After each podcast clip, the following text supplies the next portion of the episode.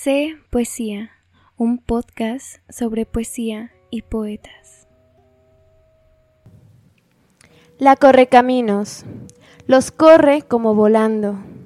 La verás en diversos espacios, versando hilos, cogiendo historias, enredando poesía. Anja es quien te ve a los ojos después de leerse un verso y en su mirada está la palabra no puesta en su poesía esa palabra que tienes que descifrar y que ella con su mirada la hace nombrar. ¿Corre caminos? No, borda caminos. Su voz es la espera de una reflexión. La escuchas y te callas. Te callas para empezar a hablar dentro, en tu cabeza, en tu alma. Creadora de espacios, creadora de versos, creadora de libros, creadora de poesía ella es Anja Aguilera en C Poesía. Muchas gracias, Nat, Gracias a ti. Por esta presentación, de verdad es que me emocionó mucho y dice, dice bastante más de ti que de mí, creo mm. yo, y sobre todo de tu atenta escucha y esa capacidad de interpretar lo que lees. Muchas gracias. No, gracias a ti. Y pues sí, yo soy Anja Aguilera y eh, me dices que me presente, pues me dedico a escribir, a bordar. Eh, tengo una frase que dice, bordo, eh, coso y me verso sobre el papel que yo hago. Qué hermoso. Esa sería la manera de presentarme en pocas palabras. Qué bonito. Pues miren, aquí, aquí estamos con una poeta que pues seguro muchas personas ya, ya te conocen, Anja, pero si no, vayan, lean lo que ella está escribiendo, asistan a los eventos que, que crea y en los que participa, porque es una poeta muy activa en Guadalajara. Y pues muchas gracias por estar aquí. No, gracias a ti, Nat, una vez más por la invitación. ¿Te gustaría leernos algo? Claro que sí. Luna Milán. De todas las lunas, la de octubre. Mes de cerveza en Bremen. Otoño en que braman las gatas en celo. Morbosa risa en murmullo. No es placer el aullido de púas que desgarran, estro de dolor, de ancestro que hace lo mismo, hembra, macho, monta, aullido, gatitos, gatitos, mejor clasper de tiburón o de manta, doble, blepa, catoblepas de cabeza gacha, monstruo también adolorido, ya no petrificas a las doncellas, no en esta tierra acogida, mecida con la marea, marea lunática. Ellas, las muchachas, no saben qué es un mirlo, no saben que a las gatas les muerden el pescuezo porque viven en edificios feos. Y los mirlos anidan abajo y los gatos salen de las tiendas hechos caricatura, castrados, gordos, con las uñas recortadas. Ya nadie unta manteca en sus bigotes, los gatos ya no escapan de sus casas, no suben tejados, ya no hay tejados. El gato azul se quedará en el cielo, triste, en contradicho a su nombre, afónico, velando octubre con sus lunas blancas.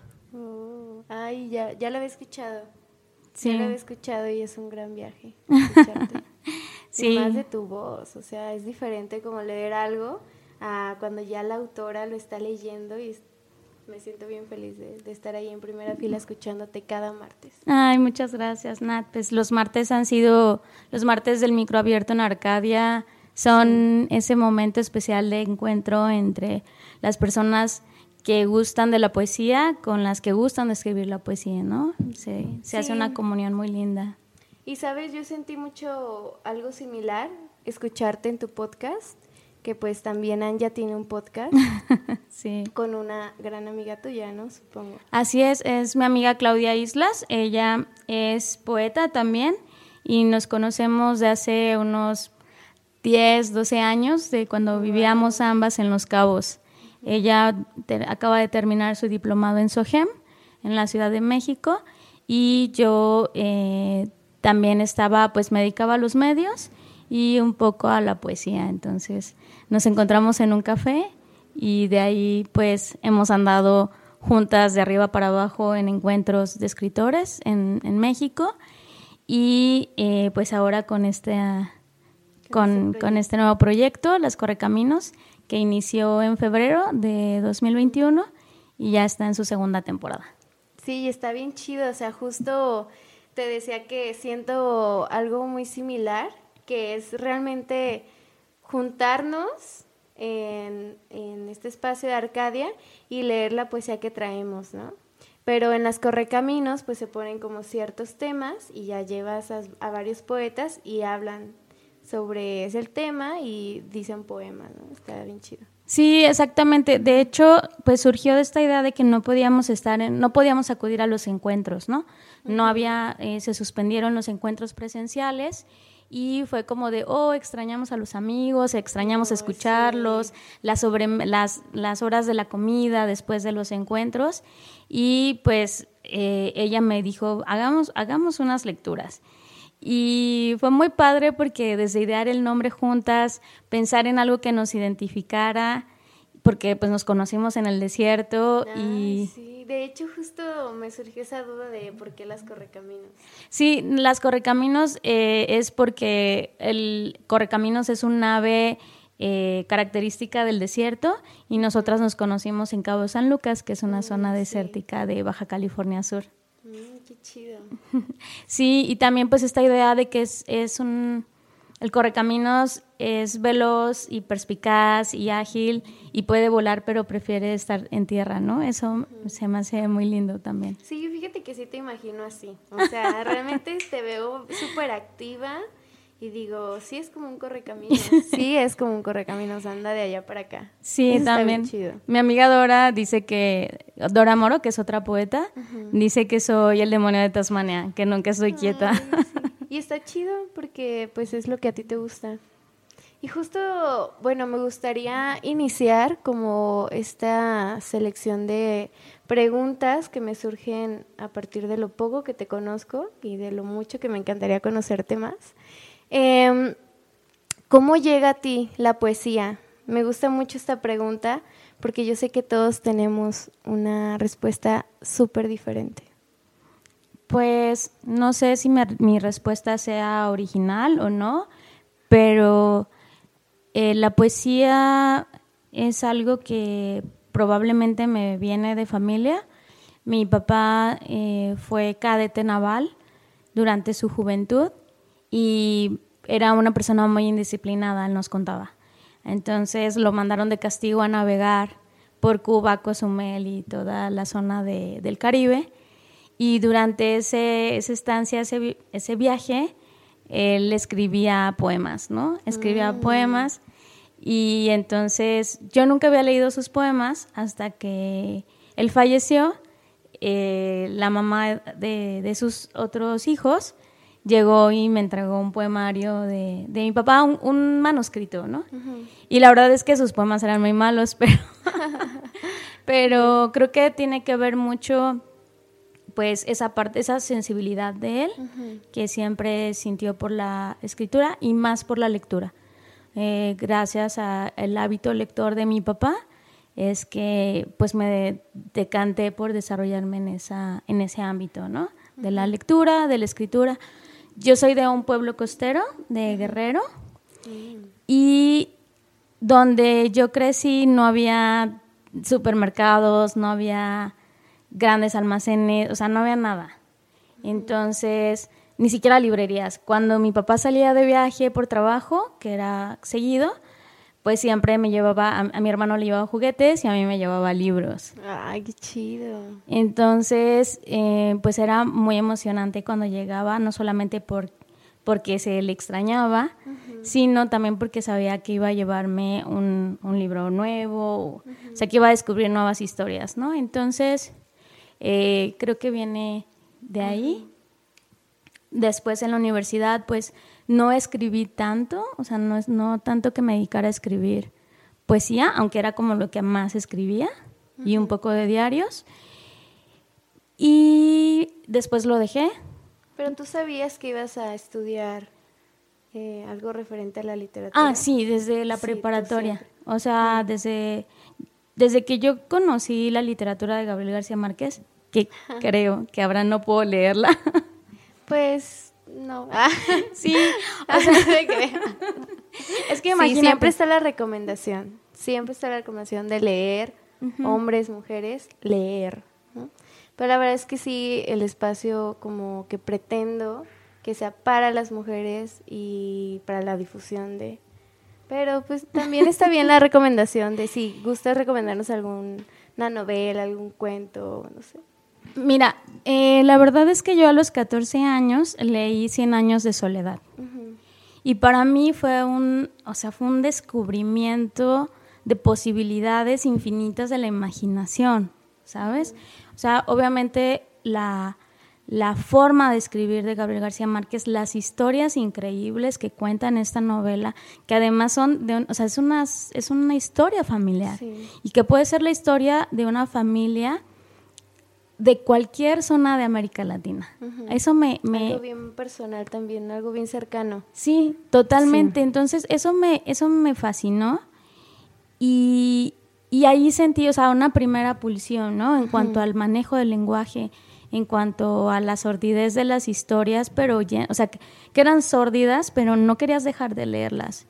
Entonces, en primero de preparatoria, en mis vacaciones, mi papá para entonces ya vivía en Manzanillo y estuvimos viviendo un tiempo, mi hermano y yo con él allá conocí a una chica que estudiaba letras. Mm.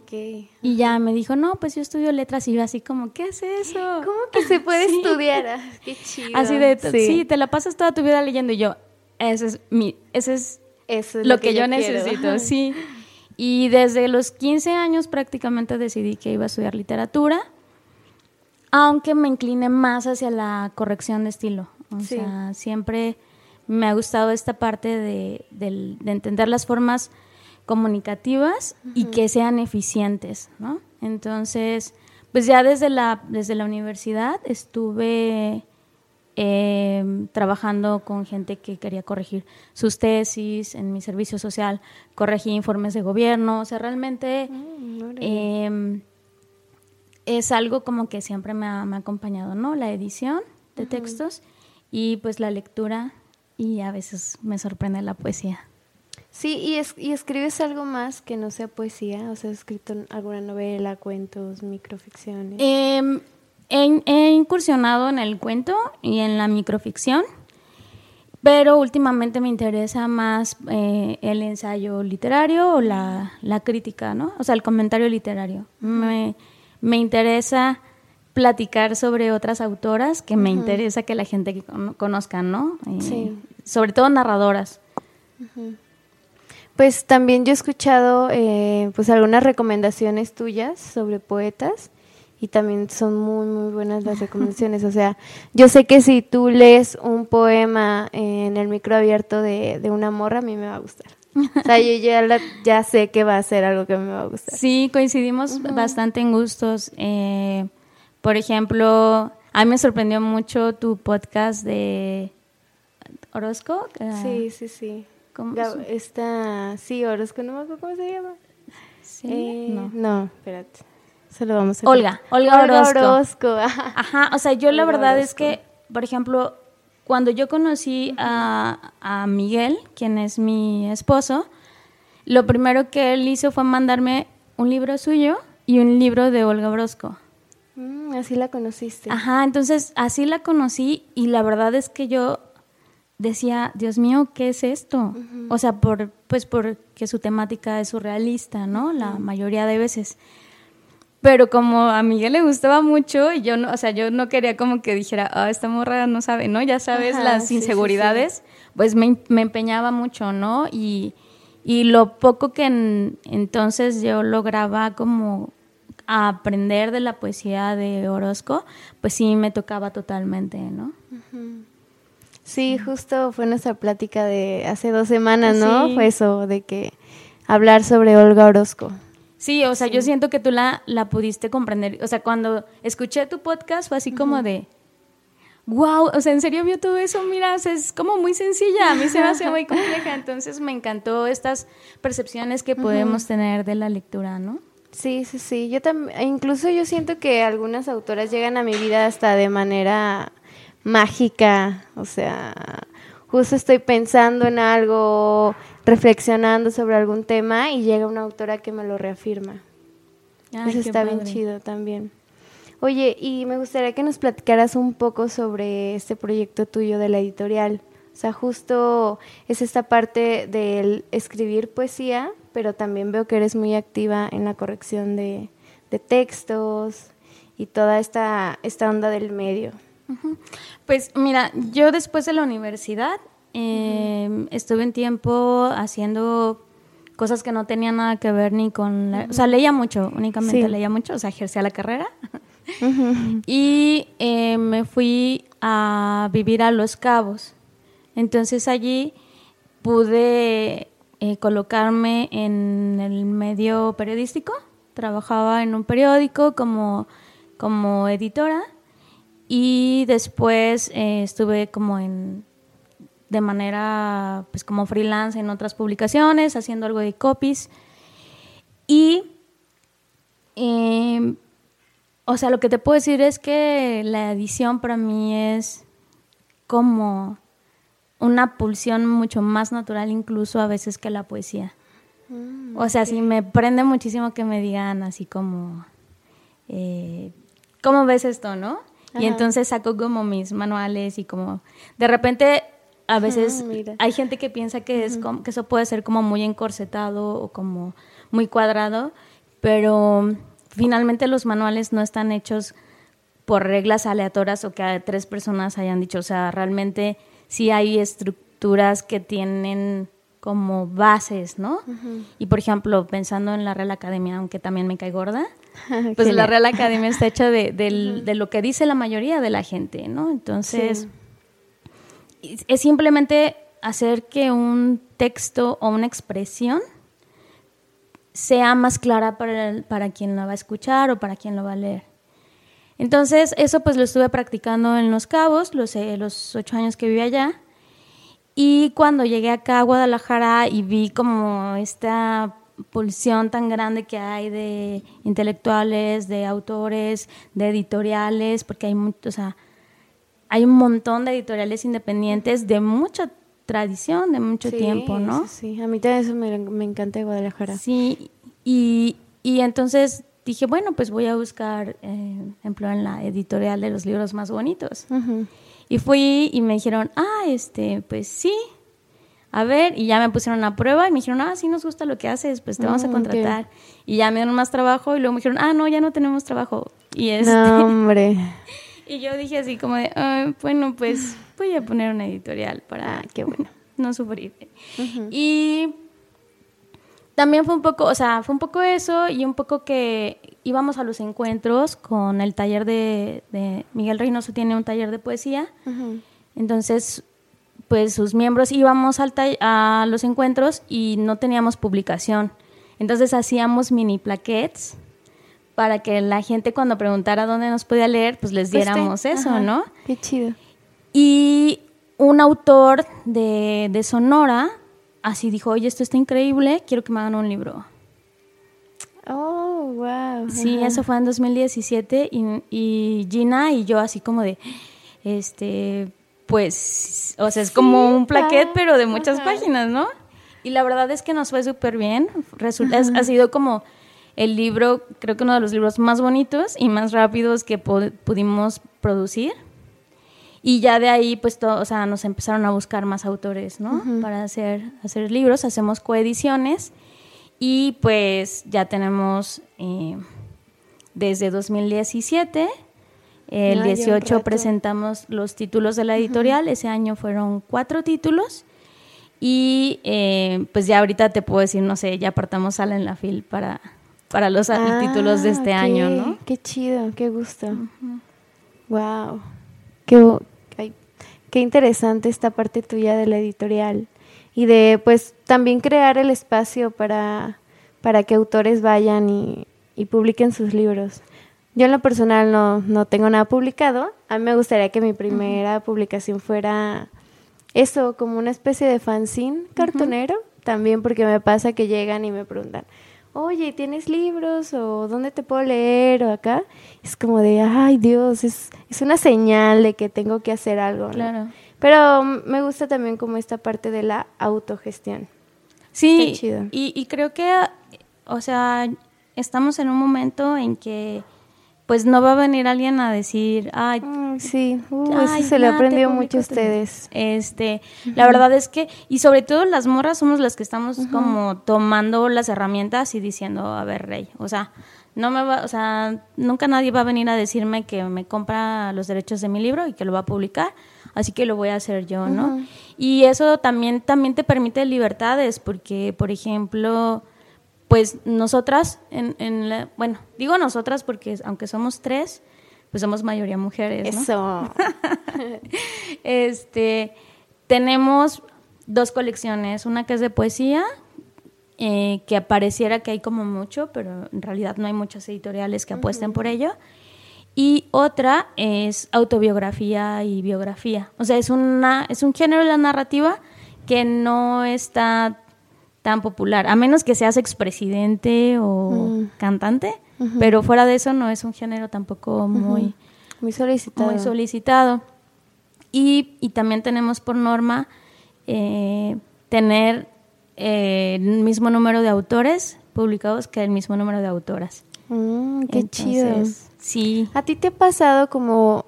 Me gusta mucho también hacer esta, esta pregunta porque me han comentado varias personas como que, ay, es que no siento que haya tanta desigualdad en el mundo de la literatura entre hombres y mujeres. ¿Tú qué piensas como de esta afirmación? claro que sí hay, o sea, claro que sí hay.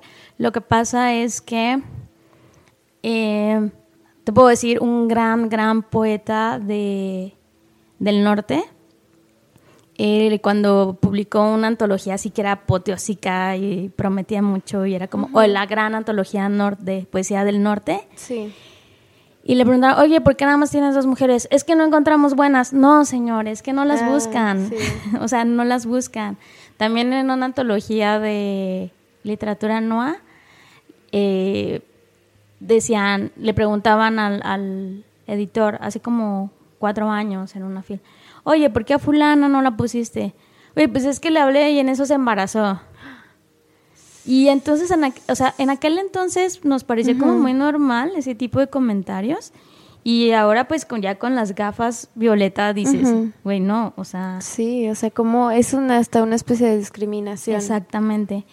Entonces, sí hay, eh, cuando un hombre dice, es que yo no me fijo en el género, sino en la calidad, es que tampoco se pone a indagar o a, buscar eh, más calidad en autoras. O sea, eso es una justificación, ¿cómo decirlo? Pues, o sea, no es una justificación, ¿no? Es una justificación machista. Exactamente. Entonces, sí hay, sí hay diferencia. Eh, ahorita lo que te puedo decir es, que si hay una efervescencia de autoras, hay una publicación y las editoriales grandes están como muy enfocadas así como en abrir esos espacios, pero por mero hecho comercial, porque, o sea, ah, tienes que ser emergente, tienes que ser influencer en redes y tienes que ser joven. Entonces también eh, eso ahí, pues, o sea, tampoco sigue siendo equitativo justo, ¿no? Sí, yo también pienso eso como que sí ya hay muchos espacios, eh, porque no, no lo sabía, o sea, yo también buscando como antologías, en algún momento estaba haciendo un fanzine eh, con poetas chilenos, bueno, chilenas, porque eran de mujeres, y me metí así en internet como, hay algo rápido, vamos a ver. Y en una antología, no sé, 100 hombres y dos mujeres. Y es como, wow. Y yo no creo, no me gusta creer en, esta afirmación de que las mujeres no escriben. O como que las mujeres no escribían. Es como, mm, quizá también había como varias brechas que, que tenían también como por parte del patriarcado. para que no llegaran a estos espacios como los micrófonos abiertos, como las tertulias, como las editoriales, ¿no? O la publicación en periódicos, qué sé yo. Sí, además, eh, bueno, realmente es innegable que las mujeres que, que tienen oportunidad de escribir, pues probablemente también tengan obligaciones, o sea, laborales. Pues, eh, propias del estereotipo femenino y entonces o terminan de, no sé, de hacer sus labores eh, domésticas para llegar a una actividad de este tipo, ¿no? Sí, sí, sí, doble chamba. Ajá, entonces, pues, y, o bueno, las, las labores de cuidado, ¿no? O sea, que si cuidan a los papás o a los hijos. Y así de, es que cómo me lo voy a llevar a una lectura. O sea, la verdad es que sí hay una desigualdad en eso y es algo que se veía como normal, ¿no? Algo que estaba normalizado. Sí, súper normalizado. Pues muchas gracias por este comentario. Me, me agrada mucho cómo, cómo lo ves. Y sobre todo también contarte que yo creo que más que una persona que, que conozco y que te escucho todos los martes, pues yo considero que eres una maestra también. O sea, porque escuchar el podcast de las Corcaminos para mí es aprender y ya, o sea, generar ahí la semillita de, de algo que me gustaría seguir aprendiendo, que es la poesía. Y pues volviendo a esto de, de la poesía, de ti con la poesía, ¿cómo llega a ti esta, esta inspiración? ¿O cómo, cómo llega el momento en el que dices, esto lo tengo que escribir? O esta idea que llegó, no sé, no sé cómo te sucede a ti. Pues fuera de aquellos arranques emotivos propios de las rupturas amorosas de ahí de los 20 y poquitos 30. yo lo estoy viviendo a mis 23 añitos. Ay, no, fíjate que creo que debería haber como una norma que te impida enamorarte hasta los 28, porque antes sí, es que bueno, yo la verdad a los todavía a los 28 años estaba bien, güey. Y pues no. O sea, debía ocuparme de otras cosas y no estar pensando en eso. Yo también creo que es reflexionar el amor romántico, no nada más y decir, güey, no te entregues totalmente. Claro, y además por eso, porque estamos con esta idea del amor romántico, de esta cuestión de que estamos incompletas y de que tenemos que encontrar rápido nuestra media naranja, ¿no? Yo me acuerdo que, pues, imagínate, estudié letras en la UNAM, en la Facultad de Filosofía de Letras, y a mí me tocó, así que en mis primeras clases, un profesor decía, ¿sí saben que mujer que estudia latín tiene mal fin? ¿Ustedes quieren tener mal fin? Y además te digo, o sea, nos daba risa porque todo eso era muy normalizado. Y ahora dices, no, está horrible. Pero también me acuerdo que mis maestras, buena parte, eran solteras y vivían con sus mamás. Entonces, o sea, era como de sí, o sea, como, por un lado era como, eh, si eres académica, si te dedicas a la literatura, vas a acabar solterona o vas a acabar muerta como Rosario Castellanos o vas a acabar loca como Elena Garro, ¿sabes? Este, y, y, entonces era así como de ese lado y luego la presión mediática y la, o sea, esta cuestión de si no tienes pareja no estás completa. sí, este estas pinches ideas de Disney. Sí, sí, sí, totalmente. Entonces, creo que eso pues genera mucha tensión, pero también pues cuando te equivocas de persona, también te resulta en, un momento creativo, ¿no? Para, para desahogarte con, bueno, en mi caso, en mi muy personal caso, con poemas muy fallidos, muy cursis y ridículos. Pero bueno, de ahí, ¿no? De ahí empieza. Y y después a mí, por decir lo que me inspira, es otras lecturas. Es otras lecturas y tratar de traer ciertos em, significados o ciertas formas que pueden ser ajenas al, lenguaje poético, ¿no? O sea, términos médicos o algún... La mitología, por ejemplo, me encanta hacer la parte de eso, la biología, Em, es básicamente eso lo que me inspira, ¿no? O sea, encontrar algo que me causa duda, investigar qué significa y de ahí puede surgir lo ah, poético, si le podemos llamar Como que lo traduces a la poesía. Eso intento, no sé si lo logro, Nat, pero eso intento. fíjate que no, no lo había pensado, ¿eh? O sea, es algo que apenas me estoy dando cuenta de, ti.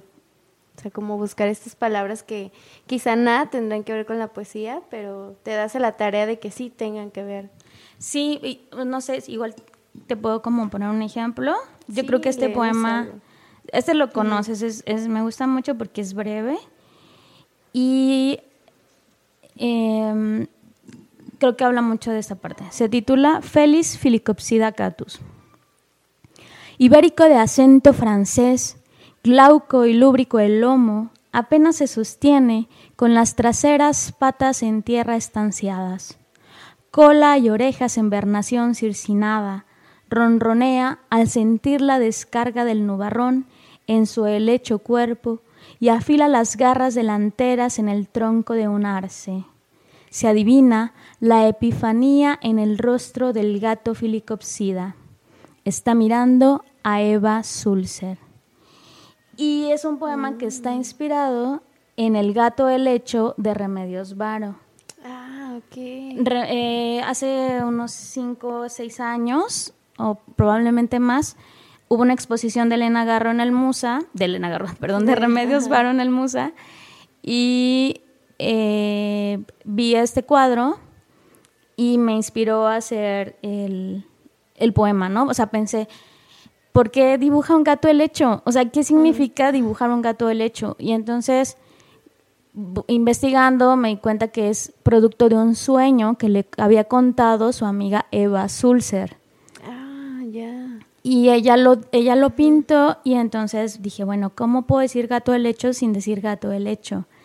y busqué los nombres científicos de gato y de helecho y cómo, o sea, vernación circinada tiene que ver con la forma en que crecen y se reproducen los helechos y así, ¿no? Es como... O sea, todo así bien investigado y qué chido está, está chido esa parte. Pues a, a mí me gusta porque no me puedo salir de ahí. Intento hacerlo siempre. Una vez un chavo me dice, oye, pero ¿qué pasa con la gente que no entiende?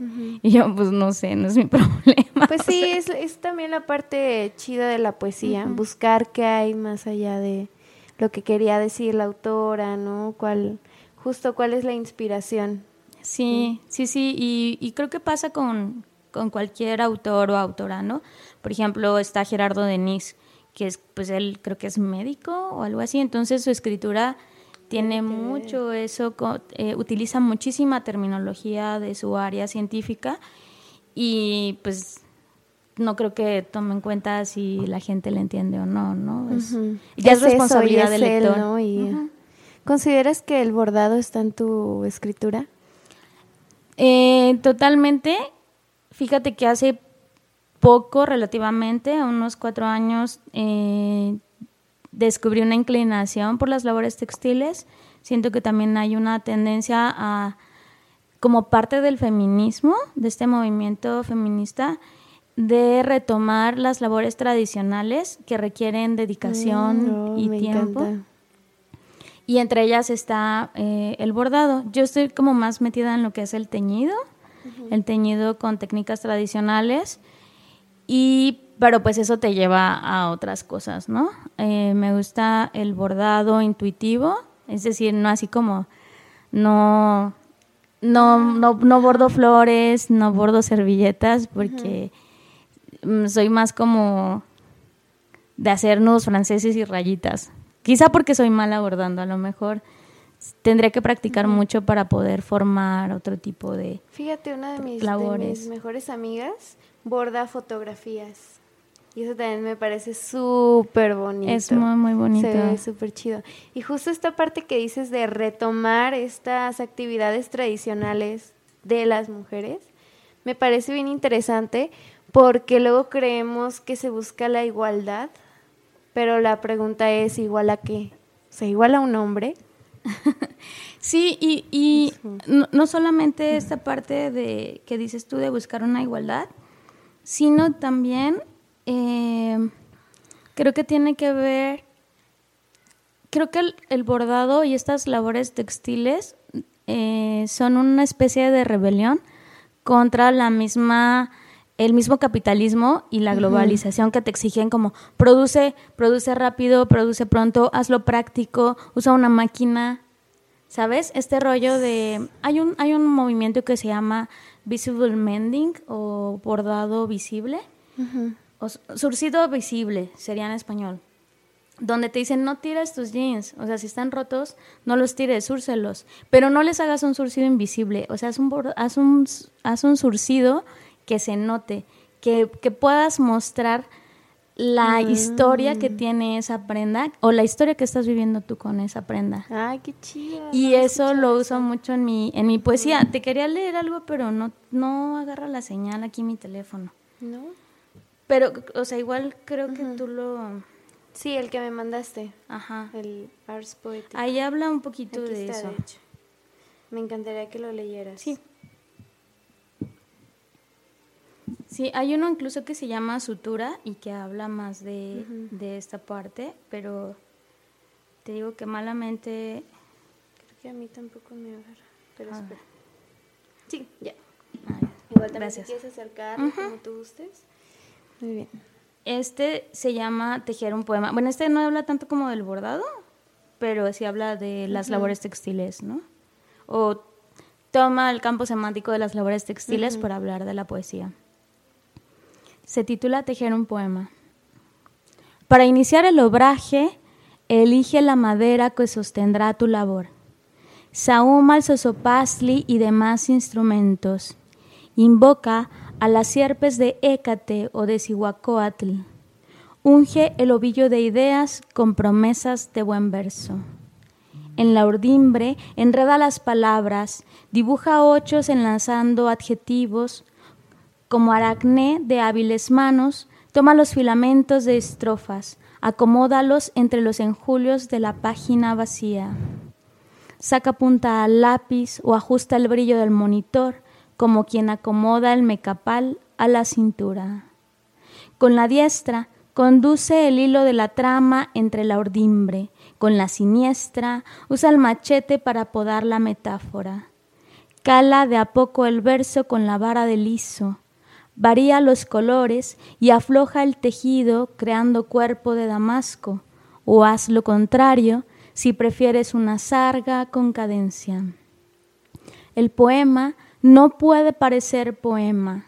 Si es estrecho como rebozo, únelo a otro con randas escarlata. Para ello, usa la aguja de Hernández. Prueba antes que atraviese tu lengua sin dolor.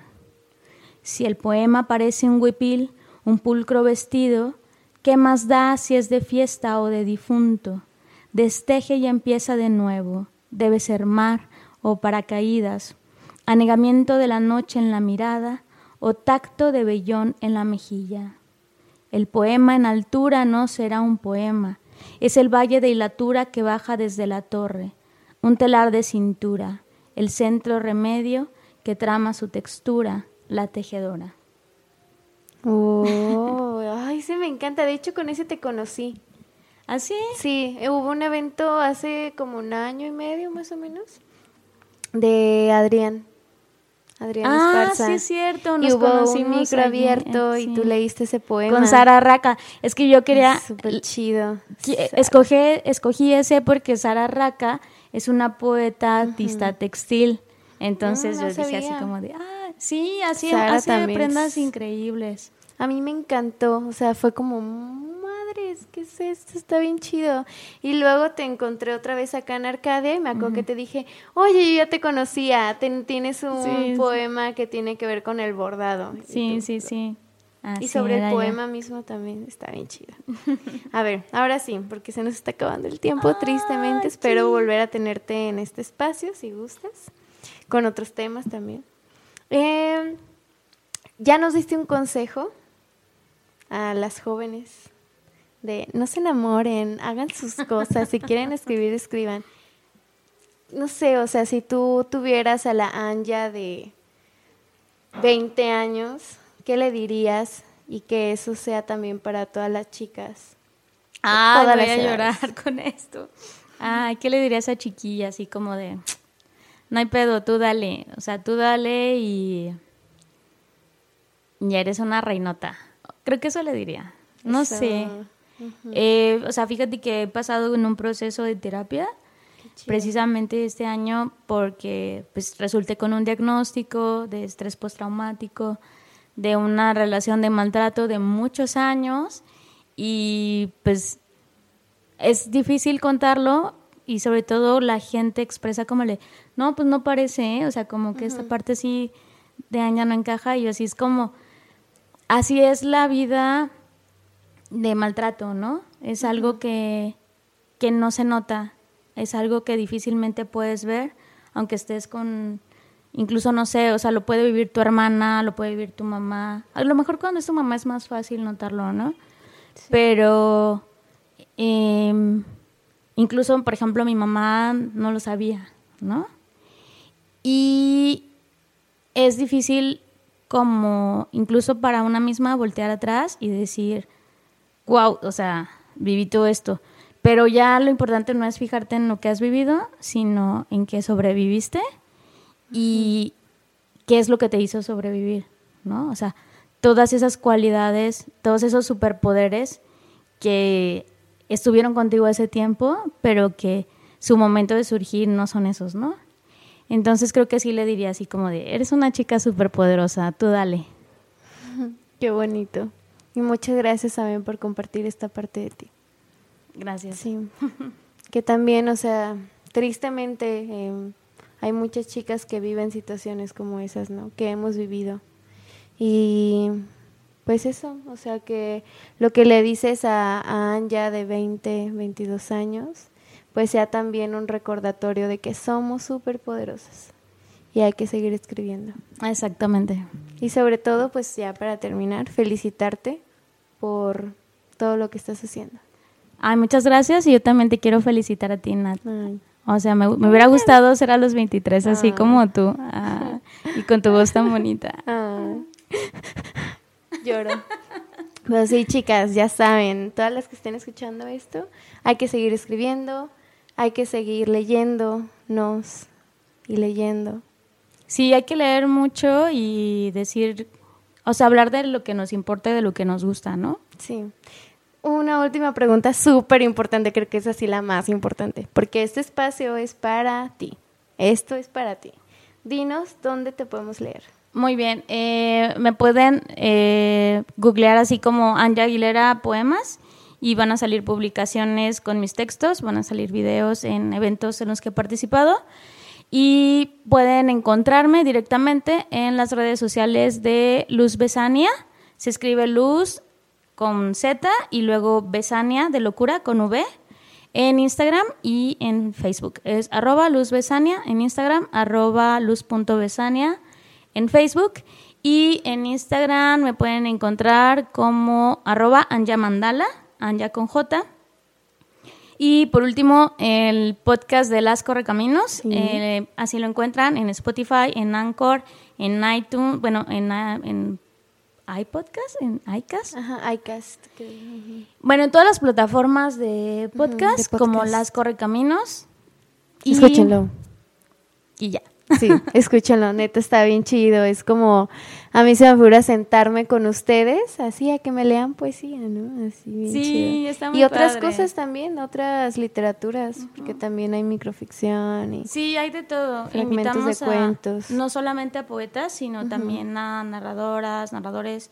Y, ah, igual también ahí buscamos mucho equidad. Siempre somos más mujeres que hombres, o sea, siempre son dos mujeres, o sea, se cuenta cuatro mujeres y un hombre, o tres mujeres y un hombre.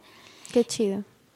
Para equilibrar esta cuota de género y muchos promotores de la lectura, o sea, no solamente gente que produce, sino también que promueve y difunde. Sí, ah, qué chido. Pues mucho éxito en tu podcast. Gracias. Sí, y pues bueno, muchas gracias por escuchar este episodio aquí con Anja Aguilera en la cabina de Arcadia Fusión Cultural.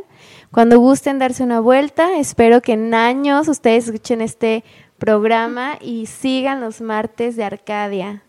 Los martes a las 8 aquí nos reunimos a leernos y a leer poesía y a encontrarnos. larga vida a Arcadia. Sí, larga vida. Muchas gracias.